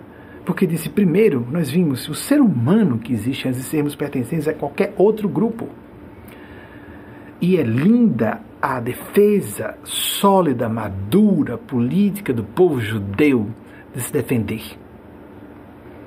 E todos os grupos minoritários têm que aprender com o povo judeu a fazer o mesmo. Grupos de pessoas negras, grupos de pessoas LGBTs de que faço parte, mulheres, bizarro, mulheres serem minoria não são. Estatisticamente, se formos fazer uma análise demográfica das populações, mulheres não são minoria. Mas são, são tratadas como tais. São tratadas como inferiores pelas próprias mulheres muitas vezes, e minhas amigas aqui que me ouvem sabem como são perseguidas por outras mulheres, também profissional, acadêmico, familiar, de forma medonha muitas vezes um livro que eu deixei de ler, O Segundo Sexo, um livro clássico. Uma amiga muito próxima diz: Não pegue, é uma dor, leia O Segundo Sexo, de Simone de Beauvoir. Eu preferi não ver, porque eu já estava lendo outras autoras feministas, socorro, então eu vou evitar. Vou pular isso aí, depois eu leio, eu acabei não lendo. Então fiquemos muito. Ela também é existencialista, eu já tinha conhecido Sartre, que foi amante dela, ela seguia a escola de Sartre e, e eu detestei Sartre. Perdoem os que forem existencialistas. Não gosto de militância ateísta. Acho que é um direito da pessoa se apresentar ateia, é uma forma de definição religiosa de crença. Não podemos atacar ateus e ateias, mas eu posso sim dizer que o ataque a religiosos e pessoas espiritualistas que creem em Deus, por crerem em Deus, a zombaria, isso é errado. Isso é atacar os sentimentos espirituais. A opção de a pessoa dizer eu sou uma pessoa crente, que é, creio que Deus existe, que vejo que Deus existe, isso é direito também. A militância ateísta gera indução ao suicídio. É fato. Há pessoas que se desesperam. Isso é um caos. Estamos aqui soltos, sem propósito. Um acidente. A criação é um acidente. Ninguém está nos observando. Estamos sendo observados e observadas.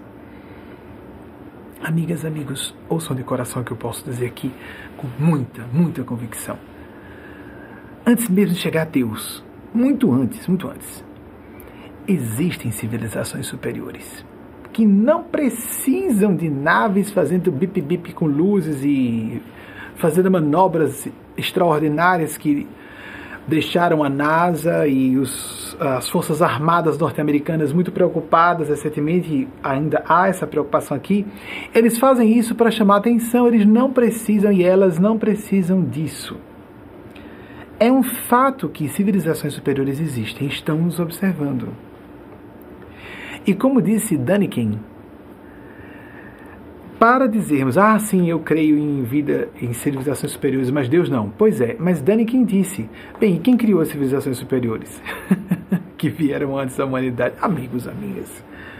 Ah, não, mas que existem leis na física que dizem que o universo é autocontido e eh, não precisa haver um início dos tempos. Pois é, então Deus é necessário o tempo inteiro. E onde foram. Quem criou essas leis da física? De onde surgiram? Do nada. É quase um pensamento pré-mágico infantil.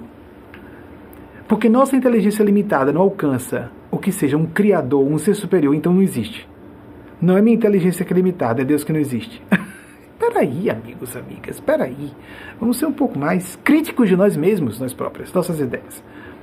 Nós estamos sendo observados. Você que está me ouvindo, seja cético, cético, não tem importância, é bom.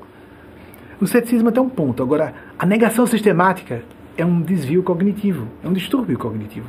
Não acredito em nada. Então você não pode acreditar em, no que a ciência não comprovou dramaticamente, não há comprovação dramática de coisa nenhuma, e a ciência não tem nenhum é escrúpulo, porque não deve ter, não há área de escrúpulo para isso, de mudar de opinião de uma geração para outra se evidências aparecem no espaço de um ano, de um mês. Se um conjunto de evidências científicas, um conjunto de pesquisadores descobre que uma teoria está ultrapassada e pum, derruba tudo da noite para o dia. Acabou. Isso aconteceu inúmeras vezes na história da ciência. Nós estamos sendo observados, observadas. Se você gosta de, de anjos, de espíritos, que existe vida após a morte, sim.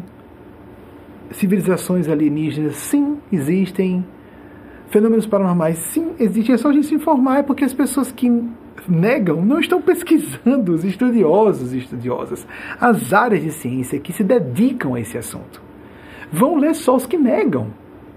Isso é, de novo, uma atitude enviesada, uma tendência viciosa de pensar e ver. Citei Conan Doyle, que acreditava nos fenômenos paranormais mediúnicos, e falou sobre isso.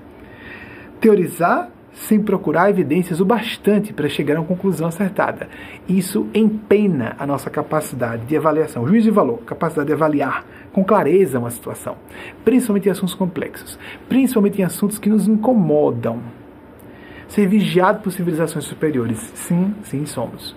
Quer a pessoa perceba ou não, quer acredite ou não, continuamos sendo vigiados e vigiadas. Graças a Deus. Só vamos até um certo ponto. Dali não passamos. Dali não passamos.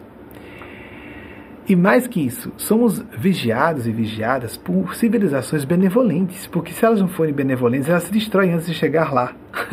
como nós corremos riscos, risco sério de nos destruir como civilização.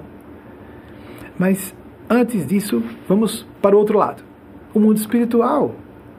Tão difícil assim crer que exista vida após a morte do corpo físico só porque isso é invisível?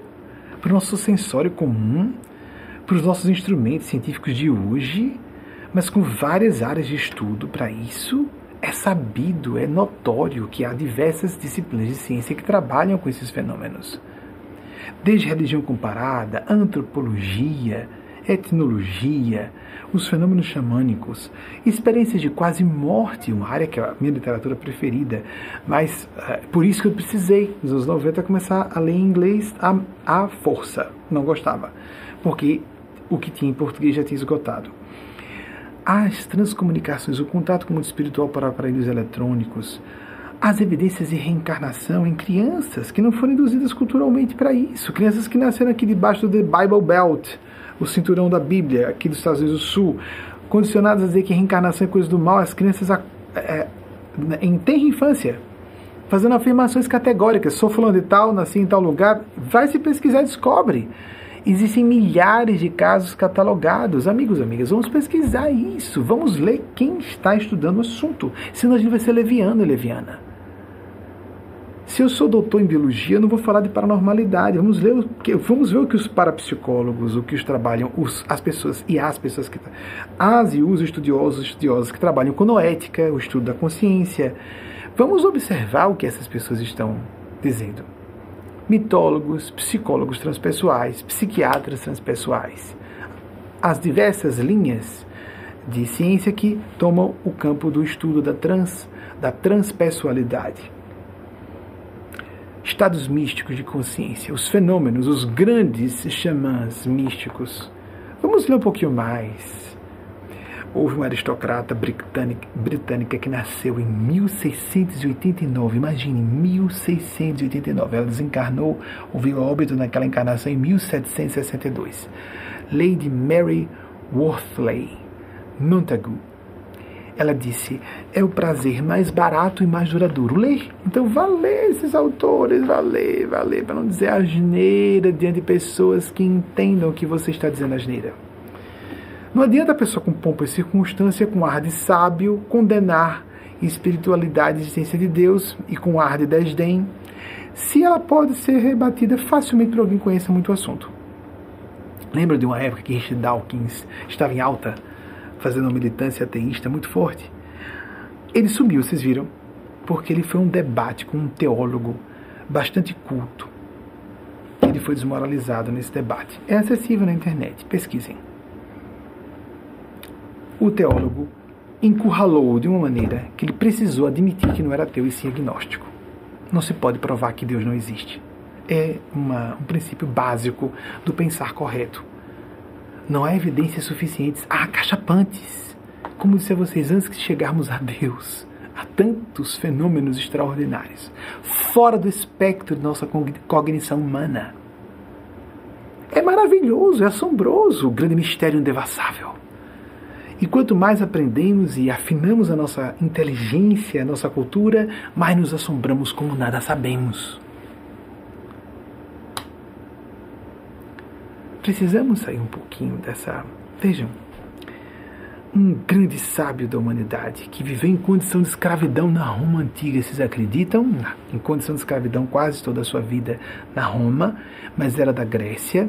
Um filósofo estoico, Epiteto, já citei algumas vezes aqui, que viveu entre 50 e 138 da nossa era, disse: aquilo em que costumamos, nós nos tornamos aquilo a que costumamos prestar atenção.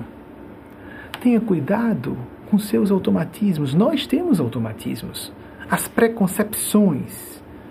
É a forma natural de a mente humana funcionar.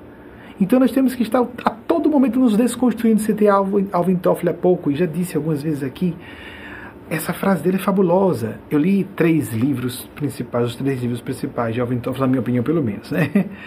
E fiquei assombrado. Fiquei assombrado quando li e muita coisa que ele estava dizendo, me desculpem, não é futurismo ou a futurologia caiu em descrédito, mas ele era um homem visionário. Então, Alvin Toffler falou que o analfabeto, a analfabeta do século XXI seria a pessoa não só que não sabe ler e escrever, mas a pessoa que está inapta a aprender, desaprender e aprender novamente.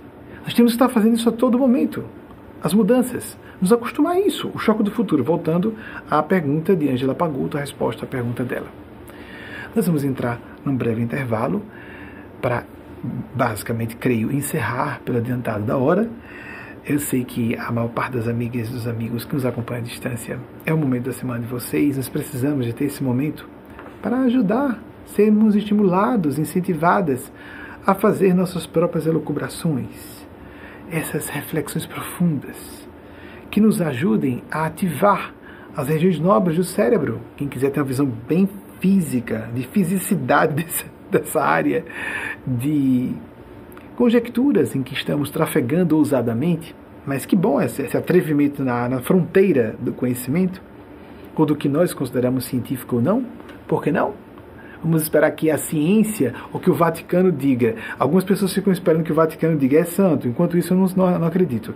Enquanto o Vaticano não disser que a pessoa negra não vai para o inferno, eu não acredito. Você vai esperar que o Vaticano diga que a mulher tem o mesmo valor que um homem e que assim a mulher pode oficiar uma missa? Ou você já hoje prefere admitir que mulher, você mulher, é, tem tanto valor, é tão pessoa, tão cidadã como um homem? Você vai esperar que o Vaticano autorize ou você esperar que a ciência, depois de exaustivas, os, os métodos da ciência são diferentes da, dos métodos utilizados pela filosofia, de, quero dizer, métodos de alcance e percepção e os filtros de busca, os instrumentais de busca de conhecimento. O que é mais importante para nós não está confirmado pela ciência. Amor, felicidade, o que é isso aí? Paz e consciência seu afeto por seus filhos e suas filhas, você vai degradar isso ao nível de meros instintos animais? Somente isso? Seu ideal? O que é de mais nobre no ser humano não pode ser estudado diretamente pela ciência. Vamos esperar que os meios acadêmicos científicos ou centros de pesquisa confirmem pesquisa, os centros de pesquisa confirmem aquilo que nós já sabemos ser real. Nós somos consciência, nós somos espírito. Vamos a esse breve intervalo e voltamos logo em seguida. Aqui em La Grande, Nova York, 21 horas e 22 minutos, o equivalente a 22 horas e 22 minutos em Brasília. Em Londres e Lisboa, 2 horas e 22 em Vancouver, Canadá, 18 e 22. Vamos procurar, vamos continuar com a nossa Le Recherche de Soi, como diriam os franceses, a busca de nós mesmos, a busca do si, o si inicial maiúsculo, né, o si mesmo, que é o que nós estamos fazendo aqui, englobando o aspecto da espiritualidade e todas essas questões mais amplas, que não estão submetidas completamente, não são não são propriamente administráveis ainda ou observáveis ou não podem ser esquadrinhadas ah, como o método clássico experimental científico exige que sejam, mas não deixam de existir por causa disso, não é? A ciência está sempre se atualizando. A equipe me deu as duas perguntas que eu fiz agora os bastidores. Mia Farrow, a atriz norte-americana, está encarnada ainda. E Angela Pagoso, da outra pergunta, de fato é quem eu conheci em Aracaju. Agora vamos para as pesquisas, os dados que apresentei, se estavam acertadas. Vamos seguindo. Arthur Conan Doyle, 1859, 1930, ele era escritor e médico de fato e uh, nasceu uh, em Edimburgo, de Edimburgo, em português, na Escócia. Próximo, por favor. É, Johann é o primeiro prenome dele, Wolfgang von Goethe. Extraordinário, gênio dos maiores do milênio, eu acredito, passado, eu acredito que não esteja exagerando. 1749 a 1832. Um polímata extraordinário, que também foi estadista, falou de governo de forma extraordinária, não é? Ativarmos a nossa própria capacidade de autogoverno. Próximo, por favor. Francis Scott Fitzgerald, ele é conhecido como só o F. Scott Fitzgerald, normalmente 1896, só viveu 44 anos. Vocês veem, a 1940, como nós havíamos dito, tudo isso, né? Escritor, romancista, contista, roteirista, poeta, The Great Gatsby, os dois trabalhos. Os trabalhos são trabalhos principais dele. Eu nem sabia os sete eram os principais, que bom que a equipe já colocou, mas eram os que eu conhecia: The Great Gatsby ou O Grande Gatsby e O Curioso Caso de Benjamin Button. Temos aí já os filmes ou só os nomes? Porque eu, já perguntei se pesquisaram o filme. Pronto, Mia Farrow e uh, Robert Redford em 1974 com a idade que tinham, aparece que tinham em 1974, no filme que assisti só na adolescência nos anos 80. Eu não assisti quando foi lançado o filme em 74. E como o pessoal me apresentou aqui, em uh, Mia Farrow ainda está reencarnada, porque Robert Redford ele está inclusive nativa como ator. Prosseguindo. Benjamin Franklin, meu homônimo. Nosso. De fato, 1706 a 1790, eu estava um pouquinho inseguro de dizer as datas, felizmente. Primeiro embaixador dos Estados Unidos na França também não tinha muita segurança, mas era o que eu me lembrava. Próximo, por favor. Eu posso me equivocar, não é função dos espíritos me trazer informações que aqui pode pesquisar rapidamente na internet por meios seguros, né? A equipe é treinada para isso. Próximo, por favor.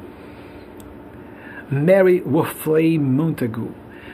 Ela é feminista, escritora, mulher extraordinária. Vocês imaginam que tem que ser aristocrata para poder ter uh, acesso ao conhecimento e até escrever e publicar.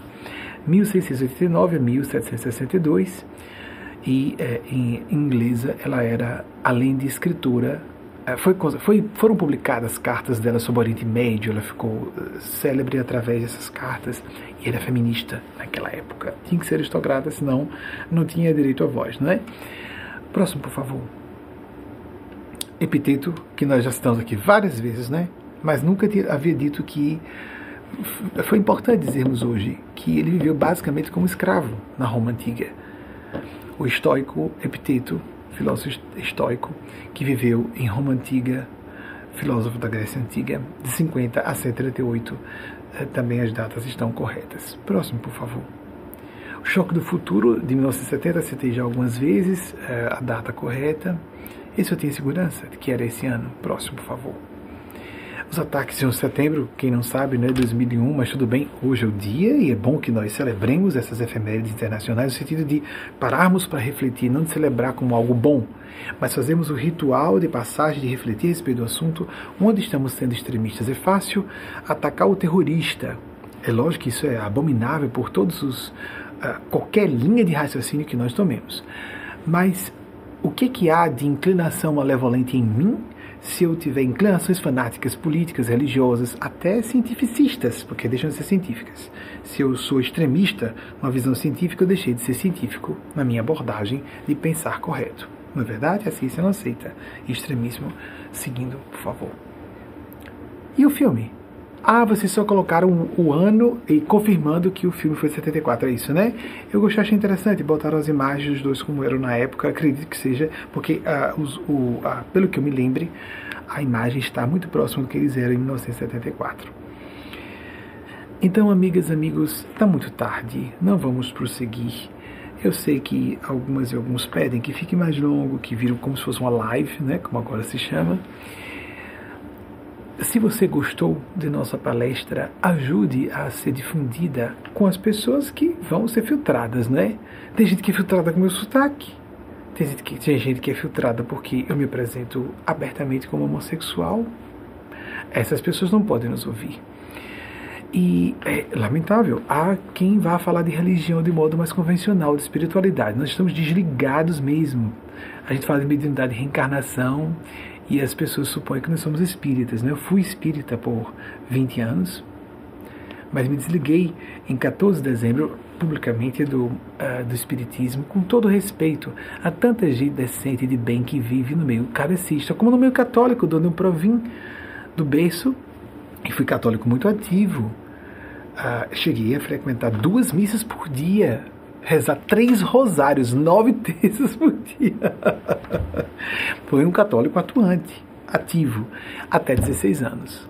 E fiquei navegando no agnosticismo, lendo filosofia oriental, ocidental, entre é, julho de 1987 e fevereiro de 88.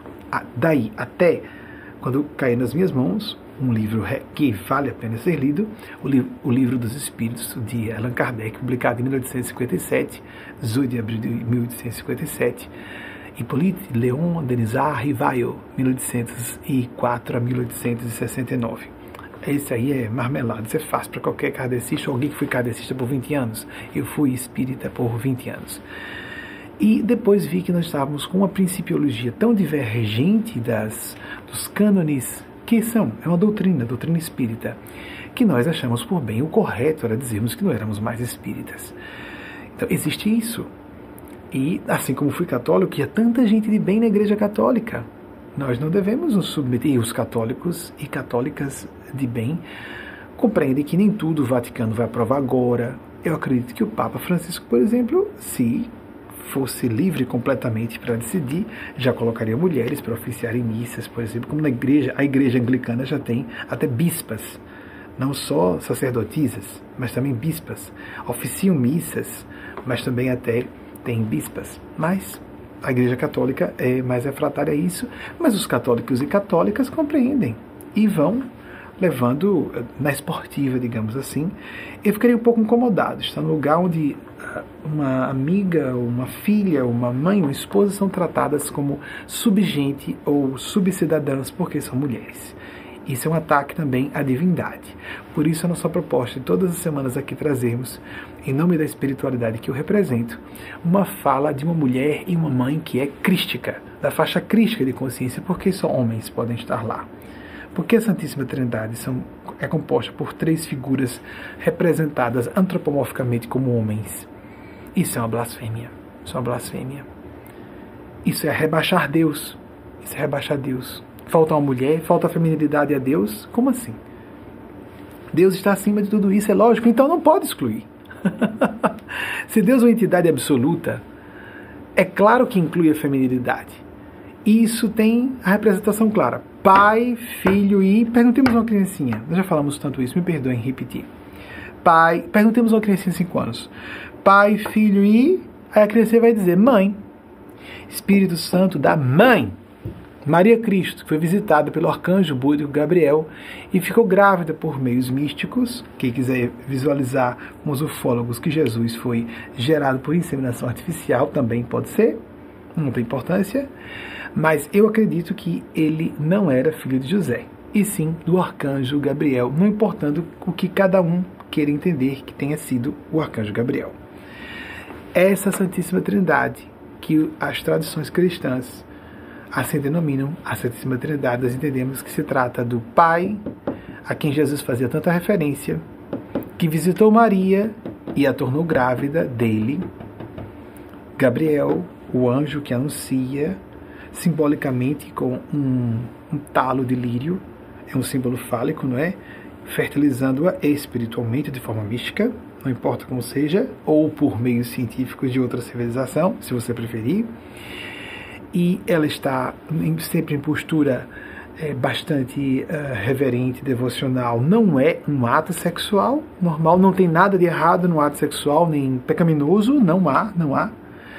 Mas Maria não seria menos santa por isso, mas eu acredito que houve uma gravidez extraordinária. Para quem quiser, isso aí é crença, isso é a área opiniática. Mas dizer que uma mãe é crística é necessário para nós dignificarmos as mulheres e a feminilidade, para nós dignificarmos a feminilidade divina, a face, misericórdia e bondade de Deus, porque tem que ser homens. Tudo relacionado a sermos homens. Eu posso falar que estou em corpo de homem, me identificando com o corpo de homem. Por isso, aproveite essa, essa circunstância, não à toa, para dizer: existe uma mãe crística. Assim como há homens em condição búdica, Jesus, o Gautama, Siddhartha Gautama Buda Lao Tse, Eugênia Aspásia, disse que também é um Buda. Eles e elas é quem podem dizer quem é ou não um Cristo um iluminado. Maria Cristo. A mãe é quem Jesus legou à humanidade. Filho, eis tua mãe, mãe, eis teu filho.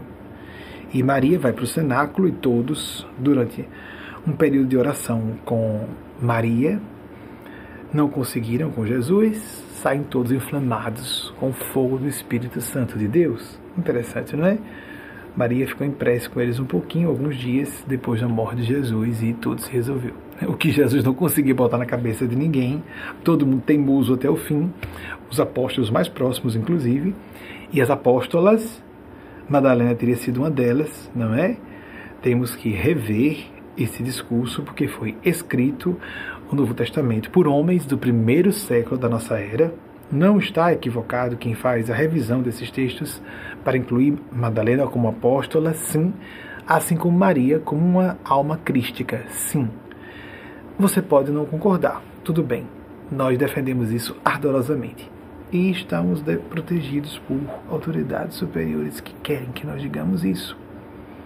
Não instituições humanas que digam não pode, não quero, não concordo, Segundo nossas tradições seculares, pois é, pois é, há tradições seculares medonhas, monstruosas e diabólicas, como a tradição secular de considerar mulheres milenar inferiores. Pessoas de pele queimada, mais escura, mais forte na verdade. Quem tem pele mais escura, eu tenho uma pele frágil. Essa luz faz mal à minha pele. A quem tem pele branca como a minha. Quem tem pele mais escura tem pele mais forte é muito baixo, intelectualmente até, não só moralmente. Alguém ser considerado inferior só por causa da cor da pele, isso é, é uma aberração. É para gerar algeriza. O horror, diferente da repulsa, porque repulsa indica alguma projeção psicológica, mas o horror, a indignação justa devemos ter contra mulheres. Que desperdício, metade da humanidade é considerada inferior numa sincronicidade extraordinária, leiam no topo da página Facebook, pelo menos quem está nos ouvindo agora, não sei por quanto tempo, não pesquisem. Rainha morta e rainha eterna. Porque a monarca britânica, no poder há 70 anos, do Reino Unido, Elizabeth II, de quem eu, por quem eu sempre nutri, nutri simpatia, sinceramente, sinceramente. Depois comecei a ter compaixão. Que horror deve ser isso! Criou-me pasmo como na ocasião que Mireille Mathieu estava em Londres. Gosto muito de Mireille Mathieu, cantora francesa ainda encarnada. Cantando diante da Rainha Elizabeth, num certo momento. Ela estava presente. Então tem que cantar o hino, o hino nacional inglês e God Save the Queen, agora vai ser God, God Save the King. Então, meu Deus do céu, esse 1981, meu Deus do céu, o hino nacional é cantado na direção dela. É uma espécie de hino nacional, não é? Em vez da bandeira é uma pessoa. Que horror, que horror, que peso psíquico e moral medonho. Então, com o tempo, me foi inspirando piedade, porque esse dia marcou, essa, esse vídeo me marcou muito, justamente por trazer as duas pessoas porque eu tenho simpatia. A Rainha Elizabeth II, agora falecida, não mais rainha, não é? Nem para as convenções humanas, está num processo ritualístico, porque o corpo morreu, é o corpo que era rainha, não é? O corpo morreu, o espírito já não está mais rainha. É uma condição provisória. Ela pode nascer, quem quiser ver, está no topo da nossa página Facebook, ela pode nascer como uma plebeia ou um plebeu no mais longínquo rincão do grande império que a idolatrava durante 70 anos. Isso é muito bom pensarmos ela desencarnou coincidentemente, vamos pensar em termos probabilísticos quanto isso poderia ser provável ocorrer, no dia de natividade, segundo as tradições cristãs, da natividade de Maria Cristo, que é considerada Regina Celi, rainha do céu. É simbólico, é simbólico. As pessoas as, à porta do palácio de Buckingham, debaixo de chuva, algumas sem guarda-chuva, angustiadas, esperando notícia. Ela nem estava naquele castelo, naquele palácio, estava, perdão, naquele palácio, estava em outro, na Escócia. O que é isso? Ah, estamos prestando homenagem à, nossa soberana, chefe de Estado do Império Britânico. Ainda estamos nessa ideia de império, e coloni de, império colonial. Isso é uma coisa do passado, amigos, amigas. Conto de fadas, a ficção trocando a fé. E as pessoas ali estão reverenciando sem saber que são projeção da necessidade de devoção e de reverência. Em vez de buscarmos portas a, porta dentro, não para a Elizabeth II, ou de quem nasça na monarquia de qualquer país que seja. É um problema nosso. Estamos substituindo, às vezes, uma celebridade por Deus. Nós podemos, sim, porque vemos uma era de comunicação de massa, começar a sentir celebridades como pessoas íntimas. Isso é inevitável se nós apreciamos uma pessoa e tão íntimas, mas não é idolatrá-las, não. E isso é fácil de acontecer. Admiremos, respeitemos as pessoas, amemos as pessoas, mas busquemos uma relação com Deus interna. Aquelas pessoas estavam num culto religioso, só isso faz uma pessoa sair de casa, debaixo de chuva, esperando notícia se morreu ou não, pode esperar em casa. Não é? Falta o contato com a deusa mãe, mãe Deus é mãe também, Deus é pai. Com quem nós podemos interagir, ter uma relação de qualquer natureza, de acordo com sua, suas convicções religio-filosóficas. Isso é um problema. Mas no dia da natividade, uma rainha se foi, uma rainha nunca se vai. Deus a mãe, representada para a nossa, para a nossa cultura cristã, de modo antropomórfico, na figura da mãe de Jesus, que ele disse que era mãe também de João Evangelista, mãe de todas e todos nós. Hippolyte Leon Denisard Rivail Kardec, Allan Kardec, foi um pseudônimo que ele utilizou para publicar seus livros em 1804 a 1869. O livro dos Espíritos, publicado em 18 de abril de 1857. Mas alguma coisa eu falei? Agora? Não. Então vamos encerrar por aqui. Você, se gostou, ajude nosso trabalho de é, disseminar espiritualidade. Por que, que não gostar? Não vai gostar e vai procurar outros caminhos. Inscreva-se no canal para você receber avisos. Isso é minha equipe que me pede para dizer, então vamos. Mas está certo, eu concordo. Inscreva-se no canal, bota sua curtida, isso ajuda o algoritmo do YouTube divulgar. Divulgue a palestra. Pode pegar à vontade o link, deixe. Eu tinha usar uma expressão pesada. Deixe a coisa pegar fogo, deixe o circo pegar fogo. Bote lá no seu grupo WhatsApp a palestra para o pessoal ficar aborrecido, dizer um monte de besteira. Fique à vontade, fique à vontade. Não tem importância não. E no meio dessas pessoas, esse aqui, daquele bafafá, daquele circo que se cria, aí uma pessoa desesperada começa a assistir e se salva de sua desesperança. Antes de pensar em suicídio, a pessoa se desespera, perde a joie de vivre, como se diz em francês, que foi difundido em todos os idiomas, porque o francês já foi idioma universal um dia, a alegria de viver. A pessoa começa a desenvolver vícios, ficar dependente de psicofármacos, não que não possamos utilizar psicofármacos em medidas mínimas, é porque existe um tripé, né? um tríplice caminho para tratamento de questões emocionais ou mesmo de enfermidades mentais. Eu vejo muito mais emocionais do que mentais, não é um problema tanto cognitivo, emocional, porque é espiritual. Temos que buscar a terapia para aqueles e aquelas abertas, abertos à terapia. Temos que buscar ajuda psicofarmacológica se necessário, às vezes é uma questão bioquímica ou bioeletroquímica no cérebro, mas buscar a espiritualidade a nosso modo também. Há tantos caminhos laicos movimento gigante da, da yoga, ou do yoga, alguns fazem questão de dizer que é o yoga, não tem importância. Da yoga, no mindful, mindfulness. Aqui nós estamos trabalhando isso. Faça a sua própria filtragem. Busque. É necessário ter preces ou meditações, fazer uma prática diária de busca de Deus, meditação, oração mas também uma mundividência. Tem que haver uma orientação espiritual, só fazer a prática e pronto. Mas isso é filosofia de vida.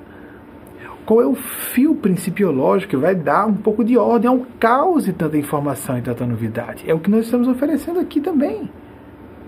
É uma opção que apresentamos. E muito bem lastreada. Observem, eu estou falando com, com total despudor porque represento esses seres que criaram essa linha, não eu apenas represento no plano físico como médium, apenas. Sou porta-voz, apenas. Mesmo, graças a Deus reconheço isso, tem que reconhecer cada vez mais. Os endossos divinos que acontecem em torno desse discurso, que apenas canalizo, não vai ficar popular. Está muito à frente do nosso tempo para ficar popular, não vai. Então, você pode divulgar à vontade, que algumas pessoas vão conseguir entender e outras não, e por isso mesmo vai ficar. Mas aqui ou ali, quem sintonizar vai sintonizar muito e precisar muito porque não tem alternativa ou não semelhante. Não é. Quem está aqui diz: Meu Deus, encontrei minha casa, meu lar. E não vai se ver em lugar nenhum mais esse campo de uh, busca escatológica, no sentido de teleologia em suas expressões mais profundas e largas. Houve quem me condenasse que eu usei a palavra teleológica lá atrás. Uma visão teleológica, finalística, de propósito, com lastro científico, com atualização para os costumes de hoje, com uma visão de Jesus como realmente ele é em suas propostas de quebrar estruturas fossilizadas, cristalizadas e alforriar as pessoas de preconceitos nós precisamos disso dramaticamente nessa era de horrores, de cinismo, de negação, de desesperança. Seja bem-vindo, seja bem-vinda à nossa casa, causa, à nossa organização, movimento. À distância, você pode só acompanhar à distância. Você não é obrigado a nada, nada, nada, nada, nada. Siga a sua consciência, mas refine o que seja a leitura de sua consciência e não condicionamentos moralistas, sociais, culturais, porque existe muito isso. Nós nunca vamos nos libertar totalmente das hipnoses culturais, familiares, acadêmicas, etc, etc.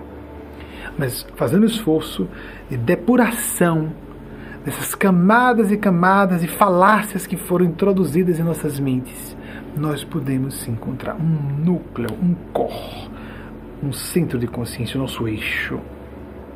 E nós precisamos, de uma vez na semana, nos encontrar como aqui, por exemplo. Tanto é que algumas pessoas seguem a nossa proposta de tentar acompanhar ao vivo. Há uma mística no trabalho ao vivo. Não é próprio da internet hoje. A maior parte de vocês nos acompanha em outros horários, não tem importância. É melhor acompanhar outro horário, em outro horário do que não acompanhar. Para você próprio, você mesma, como fica disponível no nosso canal YouTube a maravilha, as maravilhas da modernidade e a parte das maravilhas também, não é? A pessoa volta, volta a gravação, volta ao arquivo. O que foi mesmo? Anota o que você gostou. Pesquisa se você quiser. Aprofunda um assunto ou não, se você quiser. Reassiste à palestra, se for o caso.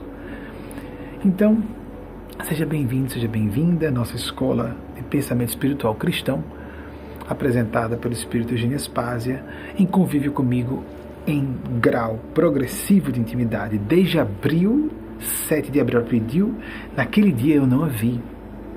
Eu só a vi pela primeira vez fora do corpo em julho de 88.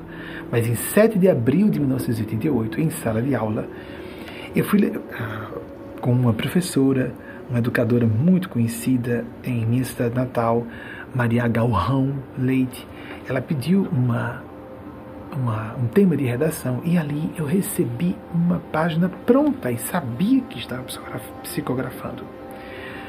Totalmente diferente do que eu recebi antes ou depois em redações que ela, ah, de modo bastante frequente, solicitava. Na época, em 88, eu estava fazendo terceiro ano do ensino, do ensino médio. E uh, só que ali a gente disse, fui eu, fui eu quem escrevi. Eu quero que você marque essa data como início da nossa relação. E é o início da minha relação com o Espírito Eugênia Aspásia, é o início da nossa, de todo o trabalho inicial maiúscula que ela canaliza de planos mais altos, como você vai ver na fala sobre aí, Natividade Nossa Senhora celebrada em 1 de setembro, mais um meio católico. Mas nós uh, gostamos aí da imagem de Maria Cristo que nós utilizamos para a publicação que está no topo da nossa página Facebook. Se não se procure, se estiver assistindo essa palestra em outro tempo, pesquise nosso site www.saltoquântico.com.br Rainha Morta e Rainha Eterna. Que Elizabeth II encontre paz no seu caminho, que ela seja feliz. Eu sempre tive simpatia por ela mesma, mas ah, de fato tive sempre simpatia. Só que as monarquias são uma aberração histórica, uma, um anacronismo estranho. Vocês não acham? Não há algo de obsoleto, não há algo de fétido no ar? Eu acredito que haja. Embora os britânicos sejam brilhantes em conjugar monarquia com democracia, é fabuloso. É um povo complexo e bem interessante de se observar. Eles ainda têm monarquia, como alguém disse. Que estranho, não é? Pois é, um povo avançado.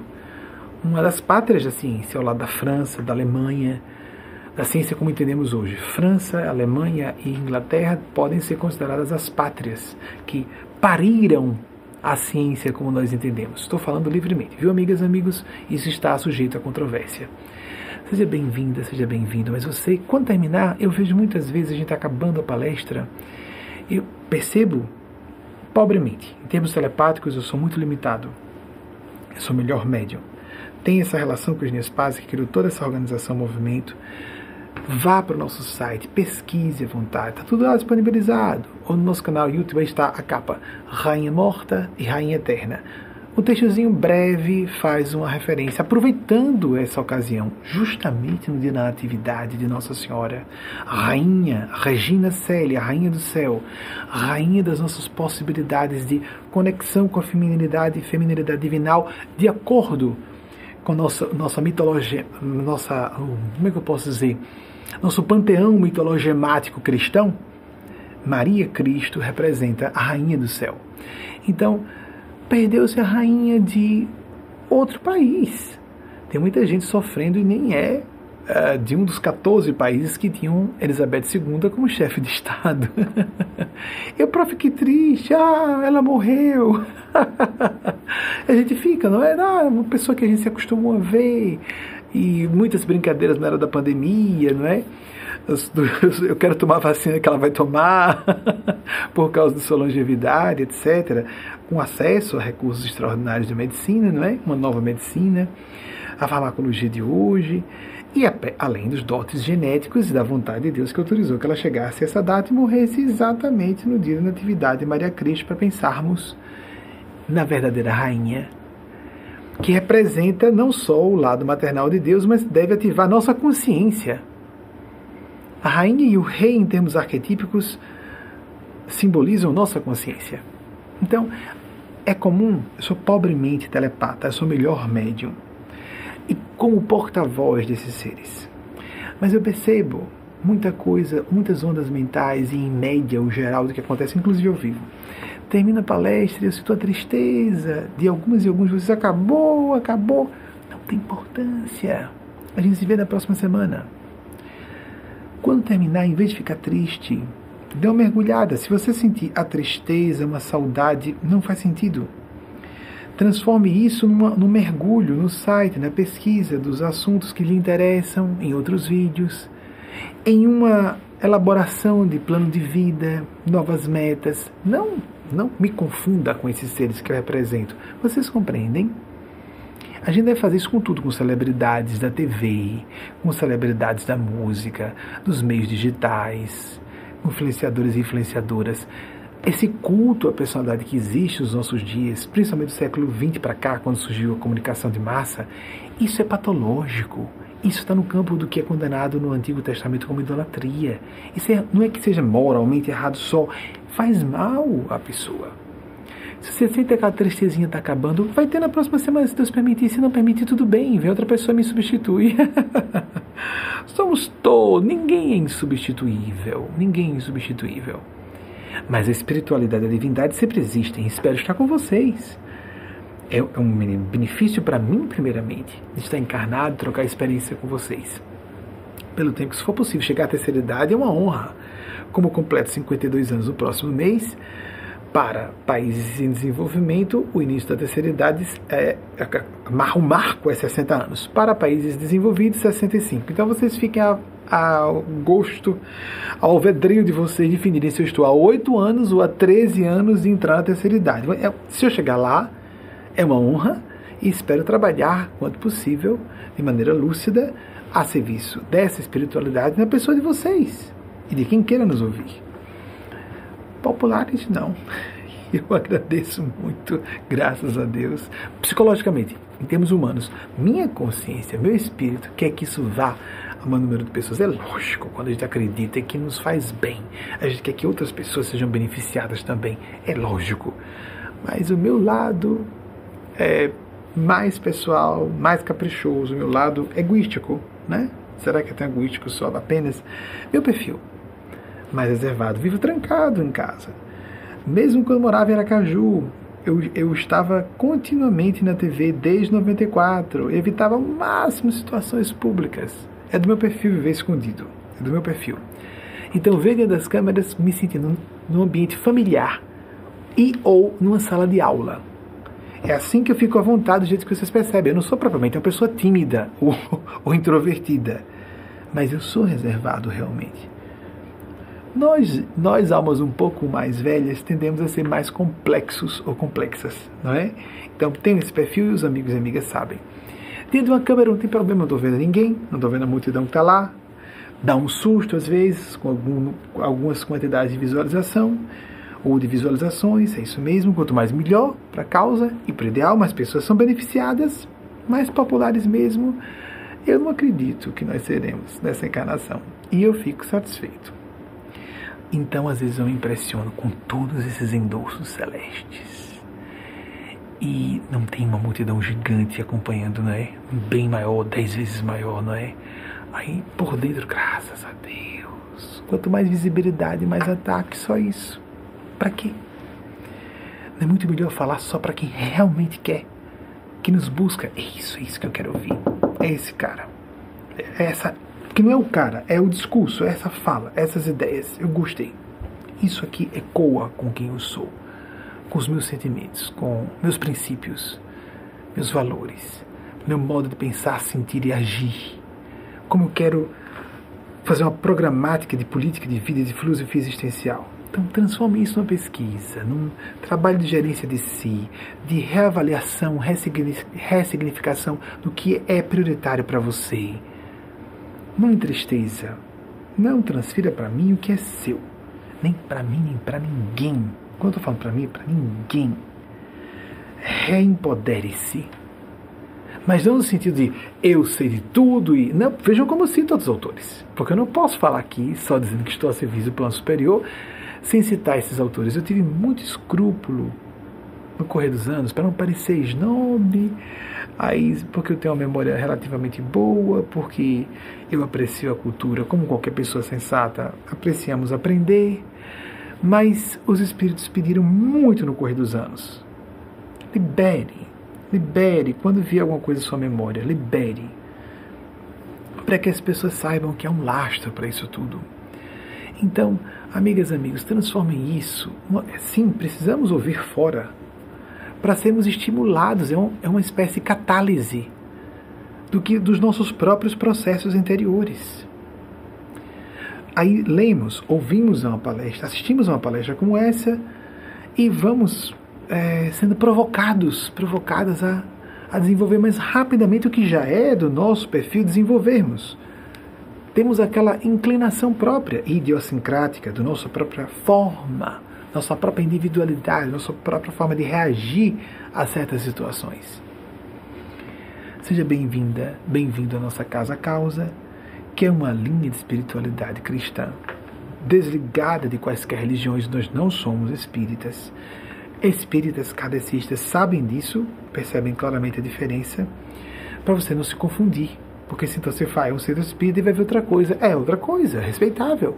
Tem seus fundamentos de uma doutrina, doutrina religiosa, de feição cristã, como a doutrina católica e várias doutrinas. Me parece que há várias doutrinas católicas, como há várias doutrinas, desculpem, os lábios estão secos, como há várias doutrinas evangélicas, pentecostais, neopentecostais. Não sei porque eu fiz a careta assim. É um pouco de tristeza, né? Quando há os excessos sem entrar em detalhes. Todo mundo faz as suas avaliações por si mesmo, já falei aqui várias vezes sobre isso. Deposito um beijo fraterno no coração de cada um e cada um de vocês. Evoco as bênçãos da espiritualidade maior para cada uma e cada um de vocês, seus entes queridos e projetos pessoais. Assim seja.